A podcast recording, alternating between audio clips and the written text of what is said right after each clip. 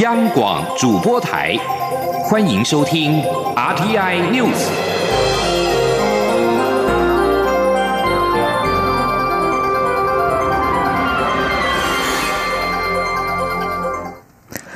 各位好，我是张旭华，欢迎收听这节央广主播台提供给您的 RTI News。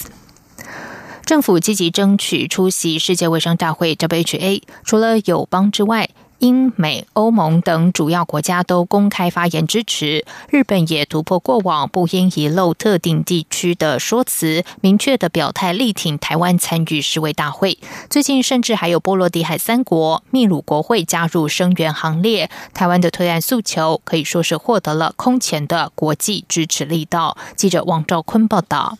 世界卫生组织在中国压力下拒绝台湾出席世卫大会，我政府则透过各种可能管道让国际社会听见台湾的诉求。目前累积的成效相当可观，不仅国际支持大幅增加，专业、务实、有贡献的推案诉求更获得国际社会高度肯定及赞扬。在友邦部分，今年一月召开的世卫组织第一百一十四届执委会。近十个友邦为我直言或致函支持台湾，而且许多友邦高阶官员访台时，也都带来该国对此议题的正面立场。至于理念相近国家方面，美国、英国、加拿大、欧盟、欧洲议会串联英法德国会友台小组主席等行政或立法部门，近来都大动作公开发言力挺台湾。在众多有我声量之中。日本外相河野太郎透过推特发文支持台湾以观察员身份参与世卫大会。波罗的海、立陶宛、拉脱维亚、爱沙尼亚三国国会近九十名议员，捷克众议院五十五位议员致函世卫组织干事长，以及秘鲁国会五十一位议员发表联署声明，都是首度表态或前所未见的联名人数。外交部发言人李宪章说。国际有我的动能持续在增加当中。那么今相较于去年，今年有像秘鲁、捷克、波罗的海三国等相关国家加入力挺我们推案的行列。那么希望未来能有越来越多的国家发挥道德勇气，公开与我声援。外交部再度呼吁世卫组织秉持医卫专业，基于维护全人类健康福祉的宗旨，倾听各方支持台湾与会的声音。不再受中国政府无理要挟，紧速邀我出席今年的世卫大会。中央广播电台记者王兆坤台北采访报道。台湾因为政治因素而没有收到今年的世界卫生大会邀请函。对此，中华民国医师工会全国联合会理事长邱泰元今天号召国内二十个医师团体齐聚一堂，发表国际声明，强调台湾可以在世界医疗做出贡献，同时也谴责政治力的干预影响健康人权的普世价值。蔡英文总统今天下午接见中华民国工业区厂商联合总会，总统在致辞时强调，政府会当工业区厂商最好的后盾，也欢迎台商回流，用高品质的台湾制造取代中国制造，争取更多出口订单。记者欧阳梦平报道。蔡英文总统在接见时致辞表示，去年台湾全年制造业产值达到新台币十四兆三百九十一亿元，年成长百分之六点四九。这些正面数据是政府和所有工业区的厂商一起拼出来的好成绩。总统并指出，行政院扩大了都市型工业区更新立体化发展方案的适用范围，就是回应工业区厂商联合总会的建议，放宽容积率，让厂房立体发展能有更充足。更安心的生产空间。总统进一步说明，关于升降设备的使用认定基准、短期缺工的对策，行政院也会加快脚步审议。政府一定可以当工业区厂商最好的后盾。总统也表示，最近美洲贸易战局势冲击全球经济，但台湾的经济基础非常稳固，台湾的中小企业更是以灵活和强韧闻名于国际。他有信心争取更多出口订单。总统说：“只要持续升级产业，布局全球，我有信心，只要我呃，我们反而可以把握机会啊，张开双手欢迎台商回流。”用高品质的台湾制造取代中国制造，争取更多的出口的订单。总统指出，现在回台投资的台商一波接着一波，今年截至目前为止，总投资额已经突破新台币两千五百亿元，五个月就达成年度目标。这表示各工业区将会陆续迎接新厂商进驻，工业区厂商联合总会也会越来越茁壮。他也期勉所有厂商和政府一起把握时间，加紧投资，一起拼经济。中央广播电台记者欧阳梦平在台北采访报道。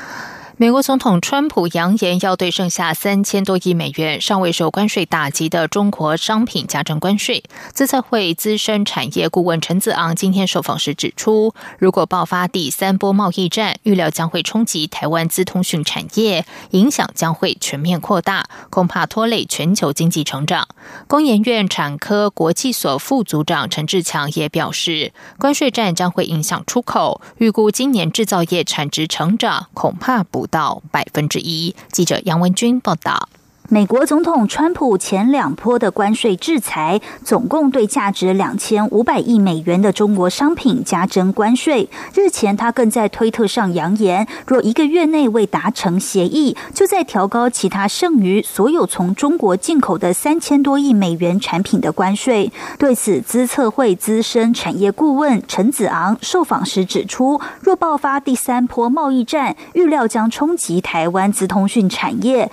以中国商务部二零一九年公布的调查显示，二零一七年中国大陆前二十大出口厂商台商就占了十家，且全部都是资通讯厂商，如红海集团旗下的红富锦精密电子、富士康、广达旗下的达丰电脑、和硕子公司昌硕科技及明硕电脑等，影响将全面扩大，恐拖累全球经济成长。工研院产科国际所副组长陈志强也表示。若真的走到全面加征关税，不管间接或直接，都会对台湾造成冲击，且关税战将影响出口需求。台湾又是出口导向国家，预估今年制造业产值成长恐不到百分之一。他说：“内需市场还是相当有限，我们制造呃制造出来的产品还是要小外销到全世界去，还是出口为主。那如果外部的需求不大，那这一部分的影响。”要比较久一点，那还是得要看整个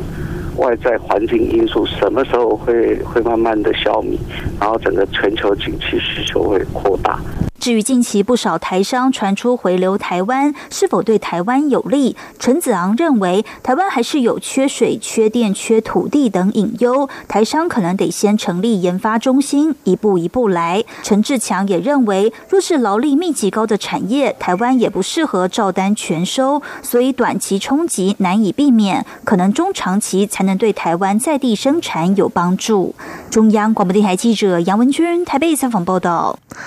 接下来关心的是，立法院十四号将针对同婚专法进行逐条协商，十七号表决。挺同团体婚姻平权大平台总召吕新杰表示，院版同婚专法已经是同志团体退无可退的底线。如果最后院版同婚专法没有过，他们不排除升高冲突压力。记者江昭伦报道。院版同婚专法能否通过，本周将有结果。立法院预定十四号针对同婚专法三个版本展开主条协商，十七号院会表决，力拼当天完成三读，让专法能顺利在五月二十四号上路。挺同团体伴侣盟以及婚姻平权大平台已经发出动员令，号召挺同群众在这两天齐聚立法院外声援挺同立委。伴侣盟指出，若立院三读通过的不是行政院版本，他们考虑采取进一步法律诉讼。婚姻平权大平台总召吕新杰则强调，他们的诉求就是要求立院通过院版同婚专法，绝对不接受同性结合、同性家属这种违宪的婚姻制度。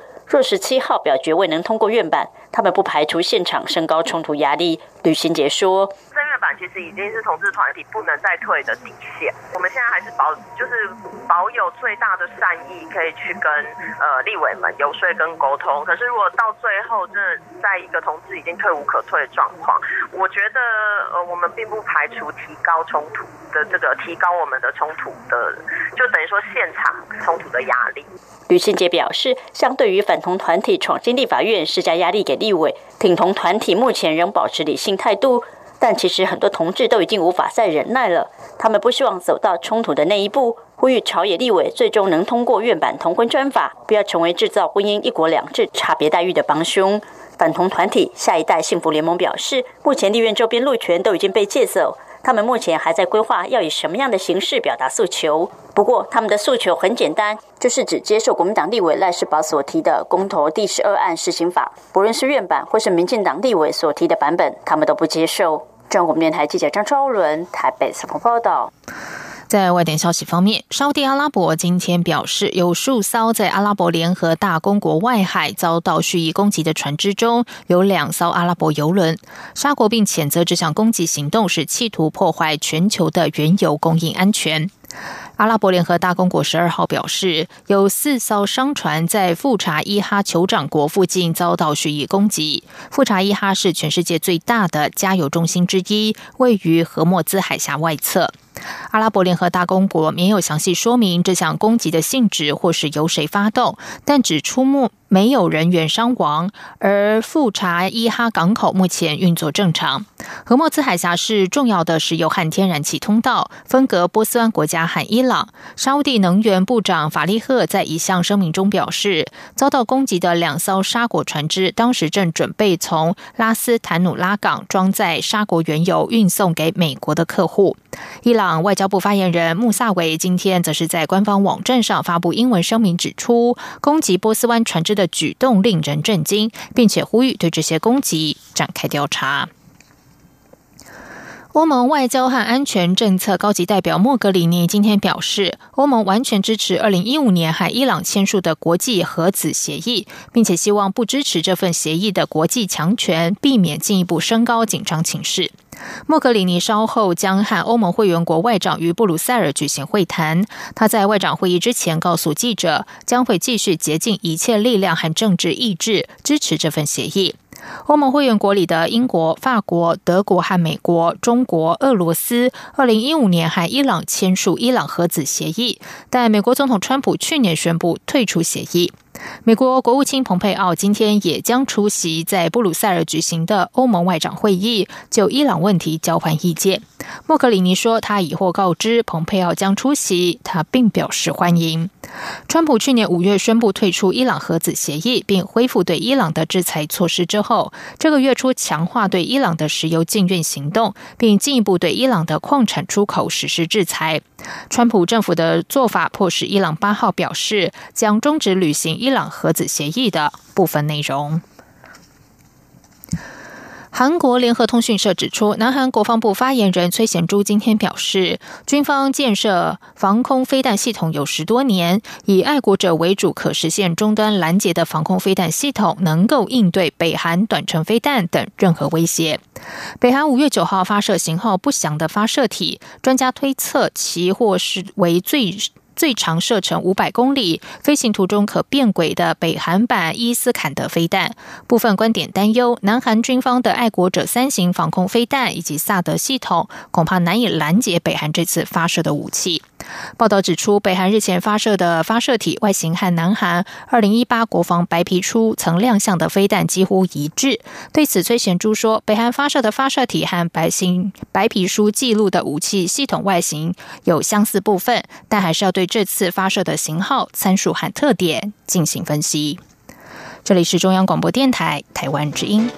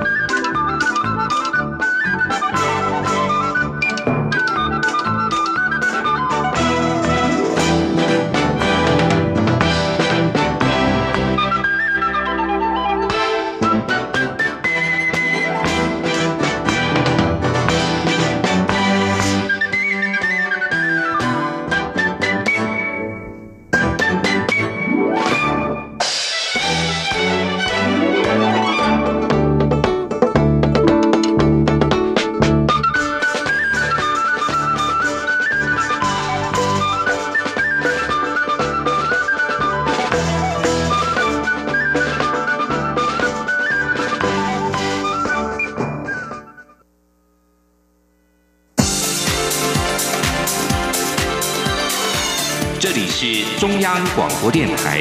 台湾之音，欢迎继续收听新闻。时间是十九点十五分，欢迎继续收听新闻。美洲贸易上周新一轮协商未能达成协议，美国十号开始正式对从中国输美的两千亿美元产品加征惩罚性关税，由百分之十增加到百分之二十五。美国总统川普还指示对其他超过三千亿美元中国商品加征关税展开规划，包括台北股市等亚洲其他主要股市今天遭此风暴袭击，都开低走低。台股收盘时大跌了一百五十四点，跌幅百分之一点。四四贯破一万零六百点大关，新台币中场是重贬了一点二四角，收三十一点零八二元。记者陈林信宏报道。美中贸易战协议未能签妥，美国总统川普已经放话，如果在一个月没有完成最终协议，将针对中国输美的其他三千两百五十亿美元产品课征关税，将冲击到苹果等消费性产品。市场预估，美国若真的课税，iPhone XS 将上涨一百六十美元，台厂供应链将跟着陪葬。台北股市苹果概念股十三号不亮，苹果光、大力光、可成、台光电、红海及台。及电等都下挫，虽然其他像是运输、食品等相关类股逆势走高，但全指股跳水难以拉抬大盘指数。台股在早盘开低之后越走越低，中场下跌一百五十四点，几乎收在最低点一万零五百五十八点，贯破一万零六百点大关。国泰政企顾问处经理蔡明汉说：“另外就是中美贸易大战，下一次可能就是三千两百五十亿的这个拉高关税谈判。”那那个时间点会落在大概还要一个月的一个谈判时间，所以应该是说从这个礼拜开始又变成是一个所谓的中美贸易的这个贸易战的一个空窗期，后续来讲可能要等待一个月的这个谈判时间，所以呢，这个呃利空来讲已经呃慢慢的反映到盘面。由于市场因为美洲贸易争端又升温，恐慌情绪再度拉高，台北股汇市十三号双双受到影响。汇市部分，新台币对美元汇价午盘前在触及三十一元价位后，就持续呈现贬值态势，收盘时重贬一点二四角，收三十一点零八二元，是近七个月来的新低价位。中央广播电台记者陈林信宏报道。民进党对于党内总统初选民调是否要纳入手机，仍然没有共识。行政院前院长赖清德今天在说明访日成果的记者会中回答媒体提问时表示，他不是反对手机民调，而是认为应该要先解决准确性、公正性等问题。如果党中央经过一两年完整调查，能够将外界质疑都清楚说明，相信社会会欢迎未来纳入初选制度。蔡英文初选阵营发言人阮昭雄则是表示。是民调纳入手机，其实是符合现在社会的生活习惯。针对技术性部分，交由党中央进行完整评估。蔡正营尊重经由民主机制的决议。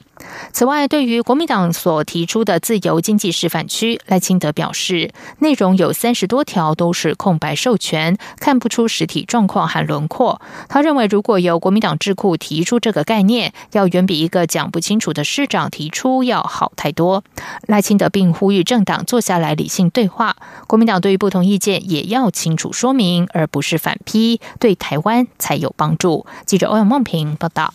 高雄市长韩国瑜及国民党主张自由经济示范区，蔡英文总统认为这可说是一种变相的中国制造，让台湾几乎倒退回数十年前的加工出口特区。行政院前院长赖清德日前在日本访问时，则表示他在阁魁任内提出打造自由经济岛，被质疑蔡赖两人对于自经区不同调。赖清德十三号上午召开访日成果说明记者会时表示，他在担任阁魁时便感受到中美贸易大战势必对台湾造成冲击，但也将使更多台商离开中国大陆，这是吸引台商回流的最佳时机。如果错过，很难让台商从新基地回到台湾。因此，他积极改善各项投资条件，现在也已经展现成果。关于他的自由经济岛主张和国民党提出的自经区有何不同，赖清德。强调，他所谓的自由经济岛，包括法律松绑、税负减免、投资环境改善等，都是全国一体适用。相较于国民党只是口头主张，他已经在身体力行。做法明显不同。至于他的主张是否与蔡英文总统不同调，赖清德说，他担任阁魁时推动的各项政策都获得蔡总统的同意与支持，所以两人没有不同。赖清德并表示，从高雄市长韩国瑜在议会的答询就看出他完全不懂自金区，只因为他是人气王，所以国民党有意参选总统的人都竞相声援。他感觉这不是为了台湾的经济，而是为了选举。他说。他离开政坛已久，他可能是听到某人跟他讲自经区的概念，他想要发展经济，他无法分辨出好坏，所以他就把这个概念抛出来了。今天如果说自经区是由吴敦义主席召集智库的专家学者公开讲自经区，我觉得那个情况又不同。一个有智库研究为背景所提出来的经济发展策略，一定远比一个讲不清楚的市长提出来的市经局要来的好太多了。赖清德表示，他看过二零一二年国民党提出的自金区条例，和现在的版本没什么不同，有三十多条都是空白授权，看不出自金区的实体状况，也看不出轮廓。他认为，在中美贸易冲突的关键时刻，各政党应该坐下来理性对话，国民党对于不同意见应该说明清楚，而不是反批回来，对台湾才有帮助。中央广播电台记者欧阳梦平在台北采访报道。在国民党方面，红海董事长郭台铭今天上午和国民党主席吴敦义会面，就初选相关事宜交换意见。红海董事长郭台铭会后表示，他向吴敦义表达，每一位候选人都必须尊重党内初选办法，并坚持举办政见会或辩论会，也希望民调纳入手机样本。对于媒体询问，如果初选没有获胜，是否愿意担任副手？郭台铭说，他不是副手的适合人选，因为他习惯做决策。不习惯做参谋，但他会用各种方式协助胜出的人。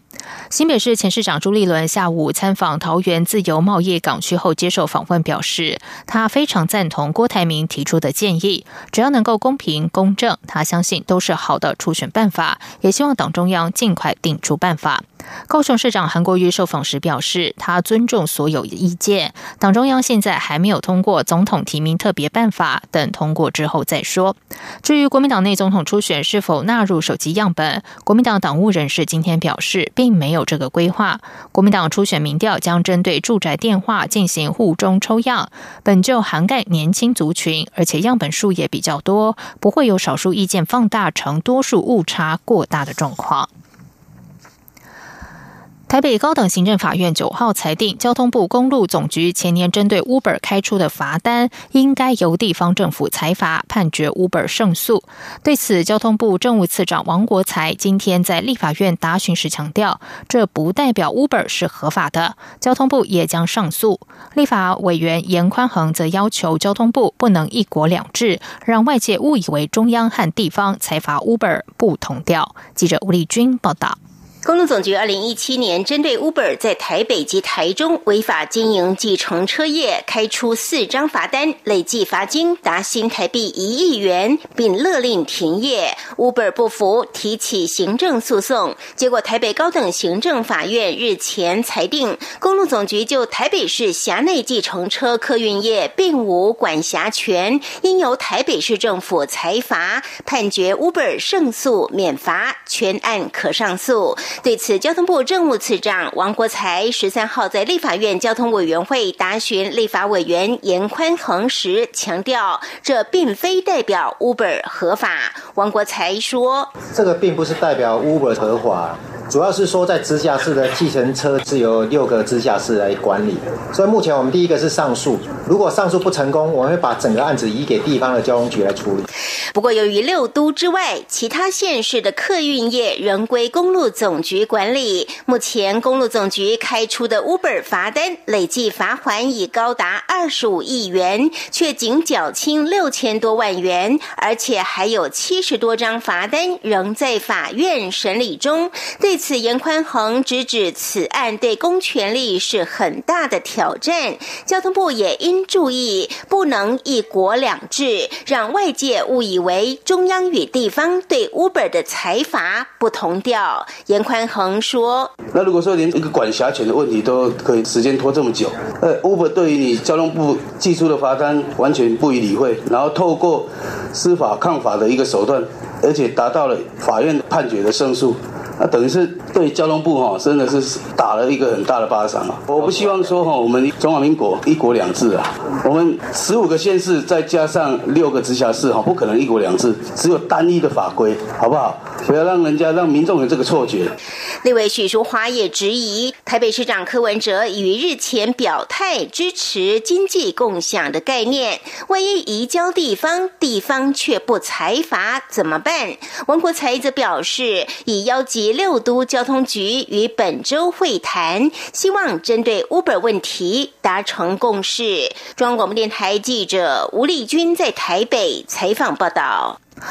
来自台湾由原住民组成的 OK 合唱团参加第三届莫斯科春天阿卡贝拉国际歌唱节，获得二到四人组奖项的第三名。十一号晚间参加颁奖典礼，台湾的无伴奏合唱团音乐虏获了莫斯科民众的心。OK 合唱团是第一次赴俄罗斯参加歌唱节，这次比赛除了有专业裁判之外，还有莫斯科市民电脑投票选出最佳团队。OK 合唱团从来自世界各国共三十一组队伍。中脱颖而出，获得了第三名，并且赢得六十万卢布和约二十九万台币的奖项，也反映欧开合唱团的表演深受莫斯科民众的喜爱。接下来进行今天的前进新南向，前进新南向。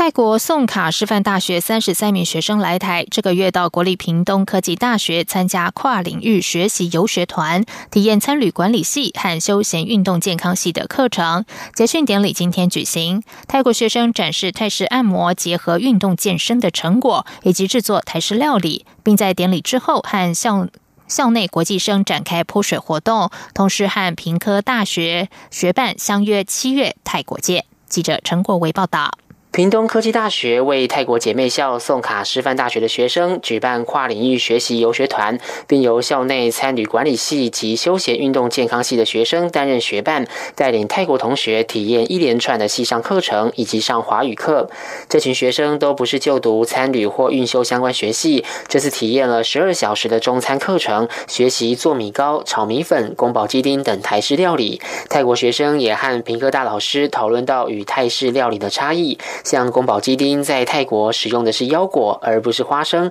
而且口味偏甜。休闲运动健康系则加入探索教育课程，并带领学生学习泰国没有的肩关节松动术以及推拿胸椎松动术。平科大休闲运动健康系主任苏慧芬说：“一样都是针对按摩或者是放松不同的手法。那在体验者他们大概有什么样的差异，或者是针对不同的需求，哪样的方式会更适合？”好，这是我们期待激荡出来的一个学习的一个成果。在结训典礼上，由泰国学子展示泰式按摩结合运动健身的成果，并料理出宫保鸡丁、炒米粉、芋头蒸排骨、炒花椰菜、泰式鸡排、柠檬鱼等佳肴，供众人品尝。现场也举行传统接水祈福仪式，由师长们接受泰国学生淋水在手上，祝福彼此事事如意。典礼结束后，再展开泼水活动，大家拿起玩水器材，体验泰国泼水节的氛围。平科大学生预计七月。回回访宋卡师范大学，到时候再与泰国学办共同完成这次的专题研究，并发表成果。中央广播电台记者陈国伟采访报道。卫生福利部去年举办二零一八年新南向结核病防治国际研习营，当时获得一致好评。今年也持续开办活动，从今天开始一直到二十四号，为期十二天。希望借此进一步深化台越在防治结核病议题上的相关交流。机关署表示，今年来台参与研习的人员是由越南广宁省卫生厅所推荐的十四位不同领域的专家。活动除了有结核病防治研讨会，也前往台万方。医院参访。此外，安排研习人员到机关署。的管制中心、检验疫苗研制中心进行实物交流，了解台湾是如何推动结核病的防治工作。以上新闻由张旭华编辑播报，这里是中央广播电台台湾之音。